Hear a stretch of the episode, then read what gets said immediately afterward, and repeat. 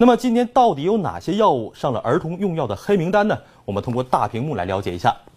它们是蒲地蓝消炎片，还有含可待因的药品，